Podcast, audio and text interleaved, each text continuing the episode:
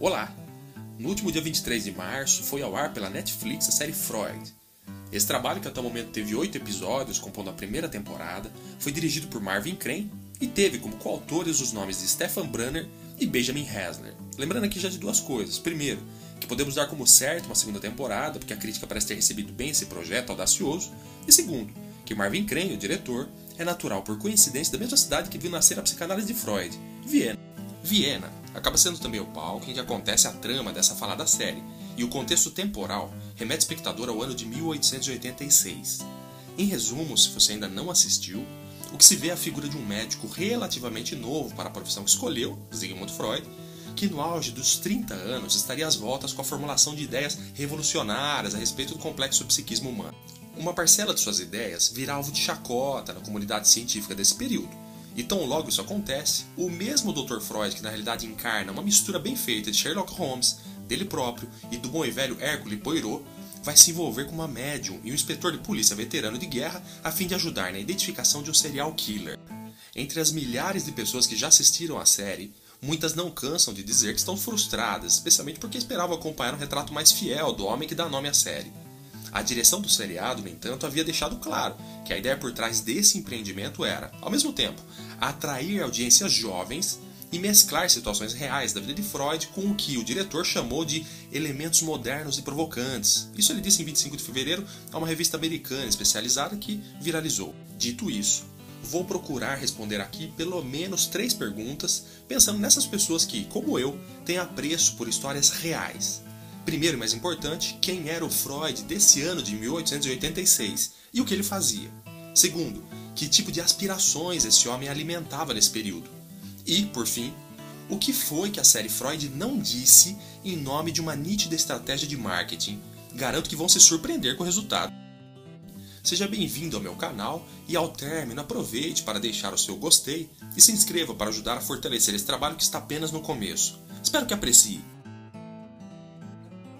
Para fazermos um retrato fiel do Freud apresentado nessa série, que vem dividindo opiniões, primeiro precisamos ter em mente qual era o verdadeiro inimigo que esse homem enfrentava em 1886. Esse inimigo tinha nome e uma conhecida reputação: a pobreza. Vindo de uma família pouquíssimo abastada em termos materiais, a única coisa que realmente Freud teve em abundância durante os primeiros anos de sua vida foi o amor incondicional da mãe, a Mali, e a crença sincera dos pais de que o futuro lhe reservava melhores condições do que as que ele tinha recebido até então. Há que se lembrar que a própria cultura austríaca dessa segunda metade do século XIX não era assim tão favorável à ascensão financeira, em particular dos judeus.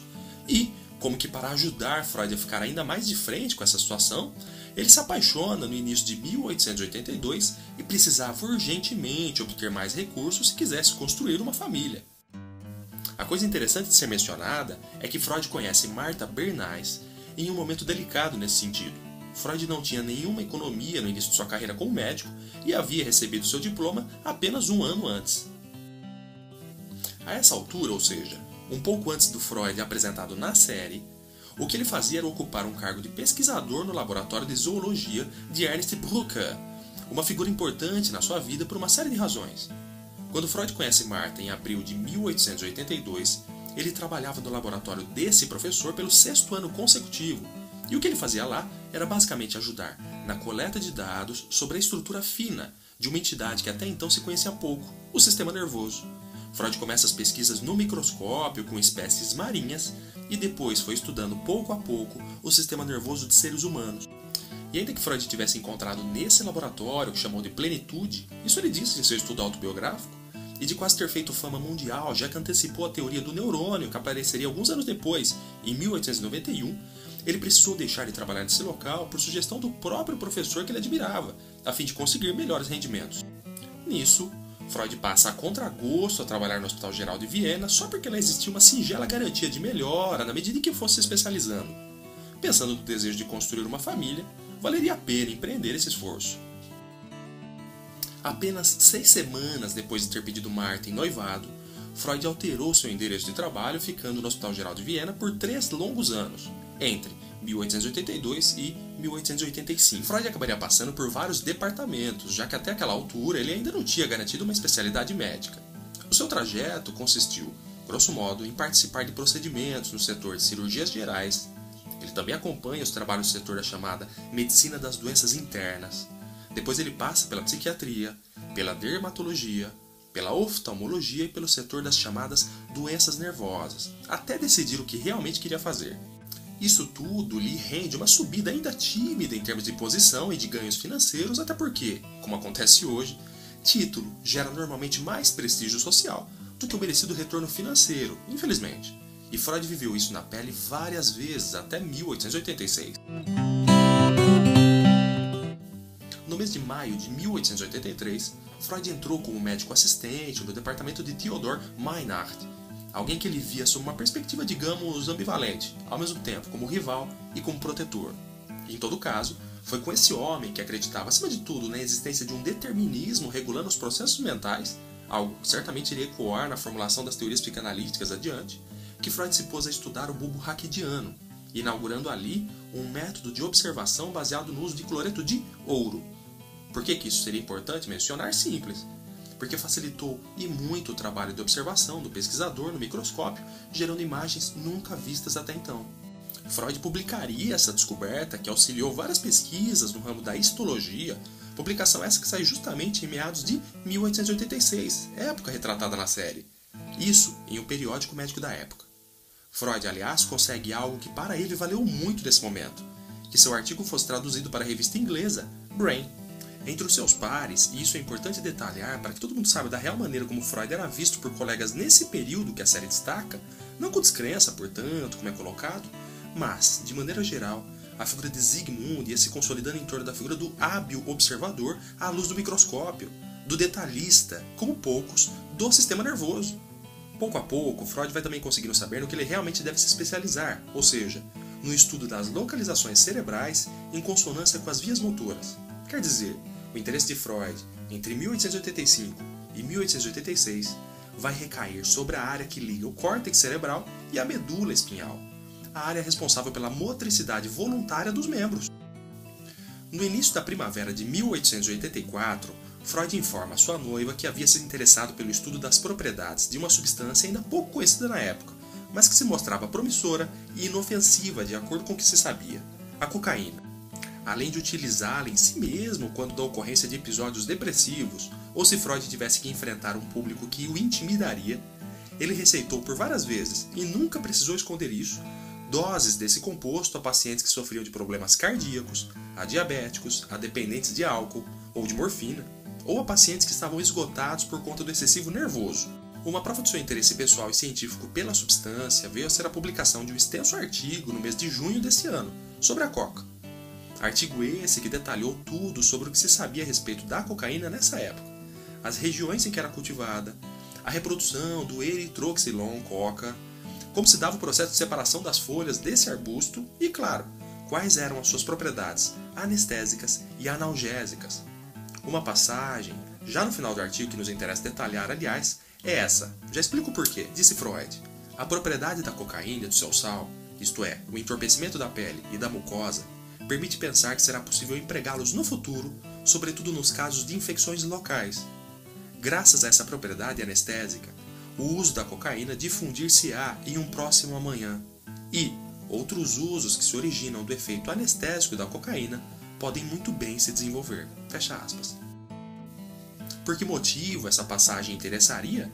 Bom, só para mostrar que, mais uma vez, como no laboratório de Brucker, e num período ali bem perto do apresentado na série, o que temos é um Freud muito fértil em termos do desenvolvimento de suas ideias, tanto que isso quase lhe rende pela segunda vez a fama mundial. A história terminou assim: Karl Kuller, um oftalmologista amigo de Zygmunt, teve, de acordo com o próprio Freud, o primeiro contato com as propriedades da cocaína a partir de conversas que ambos tiveram, e claro, porque Kula estudou como poucos o bom trabalho publicado com Freud, que na época gerou uma boa acolhida dentro dos meios médicos de Viena e da região. A questão foi que, diferentemente de Freud, Kula era um cirurgião, enquanto que Freud era um pesquisador. Logo, a partir de necessidades pessoais, Kuller acabaria realizando testagens com a cocaína como anestésico, pensando nas operações, e se espantou com os resultados positivos. Tão logo conseguiu, Kuller apresenta o essencial de suas ideias no Congresso Oftalmológico em Heidelberg, no dia 15 de setembro de 1884, ao passo que Freud, Curiosamente, nessa data, na verdade, dois dias antes, interrompia suas pesquisas por ocasião do seu casamento. Freud se casa nos dias 13 e 14 de setembro em outra cidade. Resultado: quando ele retorna de viagem, vê o colega com quem partilhou as ideias receber o prestígio mundial por ter descoberto algo que ajudou em muito a prática médica e veterinária, a anestesia local. Não precisamos esconder que Freud praguejou a má sorte e até chegou a culpar o amor por causa do que ele entendia ser um fracasso. Mas logo, o merecido retorno por sua dedicação chegaria. Só finalizando esse trecho, o que sabemos é que no plano pessoal, Freud teria feito uso da substância descoberta em meados dos anos 1860 até provavelmente 1890, não existindo provas do uso abusivo. Nesse ponto, todas as biografias a respeito do Freud insistem. Por exemplo, em Freud, Uma Vida para o Nosso Tempo, do Peter Gay. Basta consultar. Estudos feitos em cima do caráter viciante dessa substância foram publicados somente ali próximo de 1900. O que nos interessa destacar de qualquer maneira, lembrando do Freud apresentado na série, é que o estudo sobre a cocaína ajuda Freud a ser visto por seus pares como um notável pesquisador, reforça essa imagem, e não alguém a ser combatido. O próximo tópico vai ajudar a mostrar mais um pouco desse processo de consolidação. Sabendo que em 1885 Freud optou por se especializar em uma área ainda pouco desenvolvida na sua época, a neuropatologia, sabiamente ele, que na altura tinha 28 ou 29 anos, decide por tentar uma bolsa para estudar em dois grandes centros de pesquisa da época, Paris e Berlim. Freud desejava conhecer, além de Jean-Martin Charcot, as clínicas de Emmanuel Mendel que tinha um bom trabalho com as patologias neurológicas em adultos, e a clínica de Adolf Baginski, especialista em tratamentos neurológicos para crianças. Mas a viagem também serviu para ele ver a noiva, que morava em outra cidade, afinal, por trás do empenhado médico à procura de melhores condições, existia uma pessoa que o incentivava dia após dia. Muita gente nem imagina essa parte da história de vida do Freud. Ou seja, que do seu retorno nesse estágio, que lhe pagava um magro salário, o aguardava um emprego novo Durante três tardes por semana, Freud trabalharia como neuropediatra em uma clínica popular. Um instituto, na verdade, que foi criado em 1787 pelo imperador José II para atender gratuitamente crianças carentes de Viena e da região. A unidade de neuropatologia infantil, aberta justamente no ano referência da série em que Freud persegue um serial killer, ou seja, 1886, foi colocada sob a supervisão do então privado docente Dr. Freud. E o que ele fez lá, por nada mais, nada menos do que 10 anos, foi assegurar uma infinidade de consultas de crianças sofredoras de problemas neurológicos graves, como as paraplegias, as hemiplegias e a doença de Little, por exemplo. Freud, no ano da série então, além de ter o reconhecimento de seus pares como um bom pesquisador em laboratório, desenvolve especialmente em 1886 um amor genuíno pelo trabalho com crianças, Impressão essa que iria marcá-lo profundamente, como sabemos, e claro, agiria como pano de fundo mais adiante no íntimo das teorias psicanalíticas. Também é verdade que desse ano de 1886 em diante, Freud sentiu vontade, por várias vezes, em tornar-se um especialista nessa área. Vi uma carta que ele escreveu para Marta em 10 de junho de 1896. A carta terminava assim: aspas. Quando o pequeno cérebro deles não é atingido, esses pequenos são verdadeiramente muito cativantes quando sofrem, são tão comoventes. Parece-me que poderia muito rapidamente tornar-me um pediatra. Fecha aspas. Nessa clínica, o professor Freud era auxiliado por dois estudantes de medicina que naturalmente o observavam trabalhando e o questionavam sobre as dúvidas que tinham. Só não podemos acreditar que nesse ano de 1886 Freud garantiria a tão sonhada estabilidade material pois essa só viria de forma gradativa ao longo dos anos 1890. Outra informação importante: no domingo de Páscoa desse ano, que caiu no dia 25 de abril, saiu uma pequena nota no único jornal que Freud lia todos os dias. A nota dizia o seguinte: aspas. Senhor Dr. Sigmund Freud, docente de doenças nervosas na universidade, voltou de sua viagem de estudos em Paris e em Berlim e atende consultas na Rathausstraße número 7, entre uma e duas e meia da tarde. Fecha aspas. Em 1886, Freud estava bastante ocupado, dividindo seu tempo entre trabalhar nessa clínica de pediatria, começando o difícil percurso em estabelecer-se como um médico clínico especialista em quadros graves, isso, em consultório e atendendo em domicílio, e que ainda estava mais ou menos ligado ao Instituto de Anatomia de Maynard, cada vez menos, na verdade, até porque a relação entre ambos estava estremecida.